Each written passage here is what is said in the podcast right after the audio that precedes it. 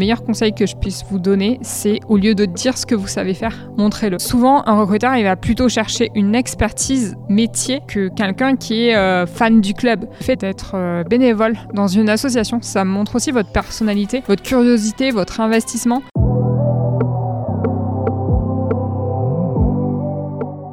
Hello, c'est Vanessa. Cela fait maintenant 6 ans que je suis créatrice de contenu dans le sport. J'ai ainsi construit une communauté de près de 400 000 professionnels et fans de sport. Bienvenue sur le podcast Champion du Digital, le podcast qui met en lumière les championnes et champions qui œuvrent dans l'ombre pour façonner le sport d'aujourd'hui et écrire le sport de demain. Dans ce podcast, vous retrouverez des interviews de professionnels qui apportent des réponses concrètes à un sujet tendance dans l'industrie du sport. Fan expérience, social media, web3, e-sport, que vous soyez entrepreneur, professionnel bien étudiant, ce podcast est fait pour vous. Vous retrouverez également des épisodes courts qui mettent en lumière l'histoire inspirante d'une activation, d'un club, d'un entrepreneur ou d'une start-up. Enfin, si vous êtes étudiant ou étudiante ou en reconversion dans le milieu du sport, vous cherchez votre voie, sachez que des épisodes seront dédiés au métier et parcours. En parallèle de cela, je suis aussi consultante en social media dans le sport avec une spécialité sur TikTok. J'accompagne et je forme des athlètes, des clubs, des marques, des fédérations à l'utilisation de cette plateforme. Je collabore également avec des acteurs du sport créer des séries de contenus pour mettre en avant leur engagement par le prisme du sport. Bonne écoute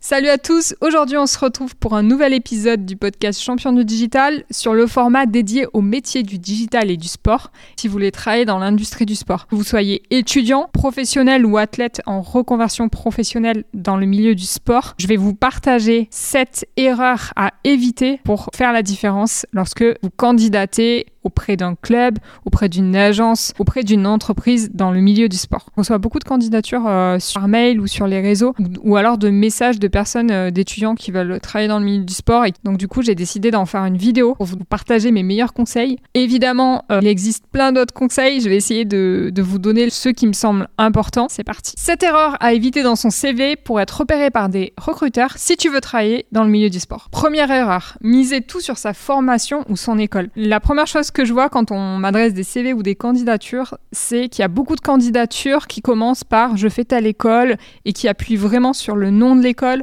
ou alors sur le nom de la formation, que ce soit une formation en management du sport ou en digital, comme si c'était une fin en soi, comme si le fait que le recruteur il devait recruter parce que c'est cette formation. Faut se dire, c'est qu'il y a des milliers d'étudiants qui font des études en management du sport, en digital, qui font leur stage dans le sport. Et c'est pas uniquement ça qui va faire la différence, c'est qui va vous distinguer sur une pile de CV. Admettons, un recruteur reçoit 500 CV. Si vous avez tous fait des formations en management du sport ou en marketing avec des expériences dans le sport, c'est pas ça qui fera la différence. Donc ça, c'est la première erreur, de penser que c'est votre formation qui va tout faire. Les études, c'est un moyen et c'est pas une fin en soi. La deuxième erreur, c'est de ne pas personnaliser sa candidature. On voit passer des tonnes de CV, moi-même j'en reçois beaucoup toutes les semaines, tous les mois. Et souvent, c'est toujours les mêmes types de candidatures, c'est toujours la même chose qu'on retrouve dans la lettre de motivation ou dans le mail de motivation. Faut arriver à faire la différence. Ça va pas fonctionner si vous envoyez la même lettre de motivation à un club, à une agence, à une entreprise et que déjà, la première chose à faire, c'est de vous intéresser à l'entreprise. Une astuce par rapport à ça, c'est de se dire, mettons, vous voulez travailler dans un club euh, de foot professionnel. Que je vous conseille, si vous avez par exemple euh, un nom, vous candidatez auprès d'une personne qui travaille au service social media, admettons, je vous conseille, c'est vraiment de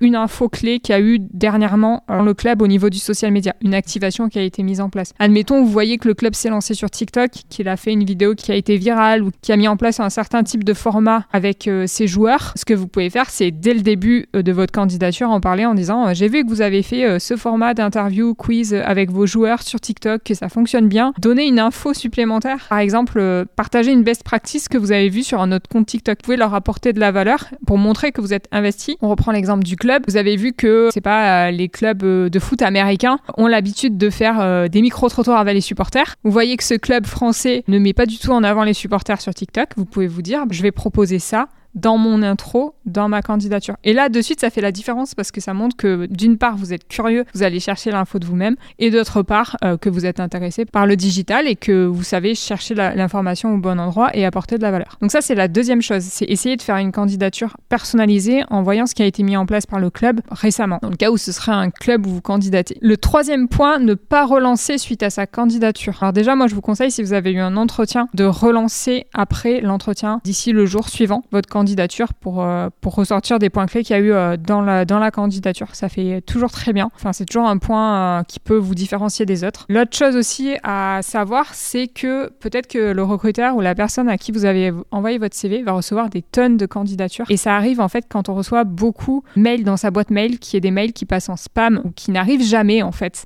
Et vous allez vous dire, bah, j'ai jamais reçu de réponse, mais en fait, c'est peut-être que tout simplement la personne n'a jamais vu passer votre CV parce qu'il est peut-être passé dans les spams. Surtout quand vous envoyez des fichiers dans le mail. Alors déjà, une astuce par rapport à ça, c'est surtout n'envoyez pas un fichier euh, format euh, qui serait pas euh, adapté. Vous ne savez pas ce qu'a comme ordinateur la personne en face, donc pensez toujours à envoyer vos CV en PDF. Ça, c'est hyper important. Admettons, vous voulez mettre en avant des vidéos dans votre candidature. Faites attention parce que les liens WeTransfer, ça se périme au, bout de quelques jours. Donc n'hésitez pas à faire une relance en disant euh, je vous ai envoyé un lien WeTransfer. Est-ce que vous pouvez me confirmer que vous l'avez bien reçu et que vous avez pu le télécharger, avec votre CV, hein, au bout d'une semaine, dix jours Parce que euh, on ne sait jamais, peut-être que votre candidature n'est jamais arrivée. Ça, on n'y pense pas du tout, mais ça peut arriver, surtout quand la personne, comme je disais tout à l'heure, reçoit beaucoup de messages et de mails. La quatrième erreur, c'est de ne pas mettre en avant ses expériences bénévoles. Alors ça, c'est un truc que je répéterai tout le temps. Ce qui va faire la différence sur votre CV, c'est pas uniquement les études que vous faites ou la formation que vous avez, mais c'est aussi vos expériences bénévoles, surtout dans l'industrie du sport. J'ai une première expérience euh, au Girondin de Bordeaux. C'était une expérience euh, professionnelle d'un an en césure au service euh, communication web. Et après ça, j'ai moi-même été bénévole dans mon club de foot quand j'étais à Monaco. Je jouais au foot dans le club de foot féminin et j'avais proposé au club de créer un site web. Donc j'ai appris toute seule avec avec des tutos YouTube euh, à créer un site web. Euh, j'ai mis en place euh, la page Facebook et le compte Twitter du club et ça m'a appris énormément de choses. J'ai essayé d'appliquer ce que j'avais appris au Girondin dans un club pro, dans un club amateur. Et vous savoir qu'il y a toujours besoin d'aide dans les clubs amateurs. Donc ça peut être aussi un moyen très intéressant pour apprendre très rapidement par soi-même. Parce que quand on est seul sur un sujet, on apprend par soi-même, on met en place des choses. On va voir tout ce qui fonctionne et tout ce qui ne fonctionne pas. Ce qui est plus difficile à voir dans un club pro par exemple parce qu'on est plusieurs à travailler sur un même sujet.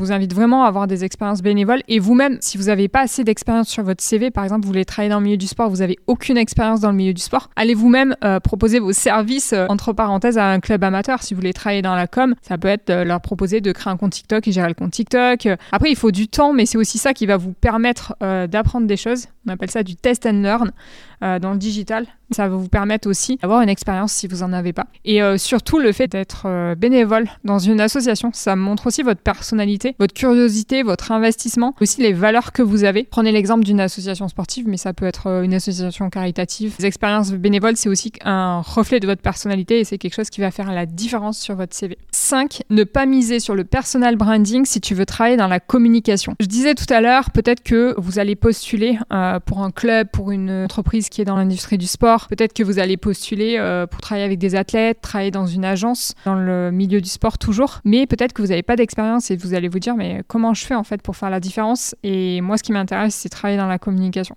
Alors dans ce cas précis où vous voulez travailler dans la communication, le meilleur conseil que je puisse vous donner, c'est au lieu de dire ce que vous savez faire, montrez-le. Comment? Bah tout simplement, si vous voulez travailler dans la communication, faites de la veille, Essayez de comprendre comment ça marche, suivez des clubs, des athlètes, et ensuite créez votre propre page. Ça peut être aussi un podcast, lancez votre propre podcast où vous avez allé par exemple interviewer des professionnels du sport. Ça, c'est un moyen de vous faire des contacts. J'ai lancé euh, Champion du Digital, à la base c'était un blog et je l'avais lancé mon blog pour me faire des contacts dans le milieu du sport, pour trouver une opportunité dans le, dans, dans le milieu du sport. Et maintenant, ça fait six ans que je suis à mon compte et que je travaille euh, euh, dans la communication sportive. Et grâce à Champion Digital, je me suis fait plein de contacts et j'ai appris plein de choses. Lancer une page sur TikTok, sur Insta, sur YouTube, un podcast, une... enfin il y a certains qui vont dire j'aime pas montrer ma tête sur les réseaux. Vous n'êtes pas obligé de montrer votre tête. Hein. Vous pouvez faire un podcast, euh, vous montrez pas forcément votre tête. Vous pouvez euh, faire une newsletter sur le marketing du sport. je sais pas, vous intéressez au tennis, vous pouvez faire une page dédiée au tennis. Enfin, essayez de réfléchir à ce qui vous passionne, ce qui vous intéresse et comment vous pourriez de vous-même apprendre à créer une communauté. Parce qu'après, ben, vous allez postuler Déjà, ça va faire la différence sur la pile de CV. Si euh, sur 500 CV reçus par le recruteur, vous êtes trois à être euh, de vous-même euh, sur les réseaux à tenir une page ou à faire quelque chose, déjà votre profil, enfin votre CV, il va remonter tout en haut, c'est sûr, parce que vous montrez que vous faites les choses par vous-même et que vous avez appris tout seul à, lancer un projet. C'est hyper important, tous les projets personnels à côté et apprendre à faire par soi-même, ça va vous aider énormément et ça va montrer aussi ce dont vous êtes capable. Et surtout, ce sera aussi une preuve de ce que vous savez faire parce que vous pouvez très bien dire euh, j'ai une expérience passée où j'ai fait un stage dans le service com d'un club. Ok, mais à moins de montrer par exemple des vidéos que vous avez créées concrètement, il peut y avoir plusieurs personnes qui sont passées sur les projets, donc on ne sait pas forcément ce que vous avez fait vous, mais le fait de tenir vous-même un projet dans le monde du sport, une page ou quoi, vous pouvez montrer euh, une preuve en fait de ce que vous savez faire. Erreur numéro 6, misez tout sur sa passion du sport. Alors, beaucoup pensent, les clubs professionnels, on va recruter que des passionnés de sport ou passionnés euh, du club en question. C'est faux. Admettons, on va prendre un exemple. Vous voulez être community manager dans le football professionnel. Évidemment, que vous devez vous intéresser au football et surtout que vous devez connaître le football parce que si vous êtes amené à faire des live tweets de match en temps réel, poster des choses sur les actions du match, etc., créer du contenu autour du match, si évidemment vous connaissez rien au foot, ça va être très très compliqué. Mais ce que je veux dire par là, c'est que souvent un recruteur, il va plutôt chercher une expertise métier que quelqu'un qui est euh, fan du club. C'est-à-dire que, admettons, vous voulez euh, travailler au FC Barcelone. Vous postulez au FC Barcelone, admettons, vous êtes bilingue euh, français-espagnol, vous êtes fan de foot, etc. pas parce que vous avez fait des études en, communication dans le sport, que vous êtes bilingue espagnol et que vous êtes fan de foot, que vous allez être recruté. Peut-être qu'à côté, ils vont avoir un autre CV d'une personne euh, qui a fait beaucoup de choses dans le social media, qui s'intéresse au foot, mais qui n'a pas eu d'expérience dans le foot, mais qui est capable de montrer plein de choses qu'il a fait dans le social media pour une autre industrie et qui va passer devant vous au niveau du CV tout simplement parce qu'il aura l'expertise métier. Alors c'est hyper important de se dire, il faut absolument vous former sur le métier qui vous intéresse et c'est ça revient au point que je, que je donnais euh, tout à l'heure, c'est de faire les choses par soi-même, d'apprendre à gérer une page, faire de la veille aussi sur le digital dans le sport, aller suivre ce qui se fait en France et à l'international pour avoir une vision plus large. Mais euh, tout, voilà, dites-vous que, évidemment, si vous voulez travailler euh, dans la communication, dans le foot, il faut s'y connaître en foot, mais on va pas vous prendre au FC Barcelone, par exemple, parce que euh, vous êtes fan du FC Barcelone. On va choisir une expertise métier avant tout dans les domaines du marketing, de la communication. C'est vraiment un point important, c'est penser en termes d'expertise métier et pas juste en termes généralistes, fan de sport. Pas que la passion qui va faire la différence dans votre candidature. La septième erreur, c'est de sous-évaluer votre profil si vous êtes un ou une athlète de haut niveau et que vous êtes en train de vous reconvertir dans l'industrie du sport. Je m'explique. Ça m'est arrivé récemment en fait d'échanger avec des athlètes ou des anciens athlètes de haut niveau qui veulent travailler dans le milieu du sport et qui le mettent pas du tout en avant sur leur CV. Ça c'est hyper important. Sachez que les euh, entreprises apprécient vraiment les profils des athlètes, tout simplement parce que vous avez développé des compétences et des valeurs qu'on retrouve pas peut-être chez certains profils de candidats. Déjà euh, l'investissement, la rigueur, l'organisation, la persévérance, surtout si vous êtes athlète de haut niveau, le fait de répéter les entraînements, motivation, l'esprit d'équipe. Enfin, il y a plein de choses que vous avez développées et que vous pouvez mettre au service de l'entreprise et de ses valeurs. Donc ça, c'est important. Si vous êtes athlète de haut niveau et que vous écoutez ce podcast ou que vous regardez cette vidéo, pensez à vous mettre en avant en tant qu'athlète de haut niveau. Mettez-le bien en avant sur votre CV. Commencez par ça. Je suis athlète de haut niveau, je souhaite me reconvertir, etc. Parce que c'est ça aussi qui va faire la différence. C'est tout votre parcours. Ne pensez pas que les compétences et surtout les, ce qu'on appelle les soft skills, euh, toutes les qualités que vous avez développées dans votre sport, vous n'allez pas pouvoir les, mettre en avant euh, dans une entreprise. Au contraire, mettez-le vraiment en avant. Là, je vous ai énuméré les 7 points qui me semblent essentiels dans un CV et qui vont faire la différence auprès d'un recruteur. J'espère que ça vous a été utile. Si vous avez trouvé cet épisode intéressant, n'hésitez pas à mettre 5 étoiles sur Apple Podcast ou sur Spotify parce que ça aide le, podcast à remonter. Si vous avez trouvé cet épisode utile, euh, n'hésitez pas à le, à le, partager autour de vous et dans LinkedIn en mentionnant soit ma page champion du digital, champion avec un S, ou mon profil euh, LinkedIn qui est dans les ressources de cet épisode. J'ai mis le lien. Mais aussi le lien vers le post LinkedIn dans ressources de l'épisode. Comme ça, si vous avez des questions, vous pouvez aller les commenter directement sur, le post LinkedIn et euh, essayer de vous répondre.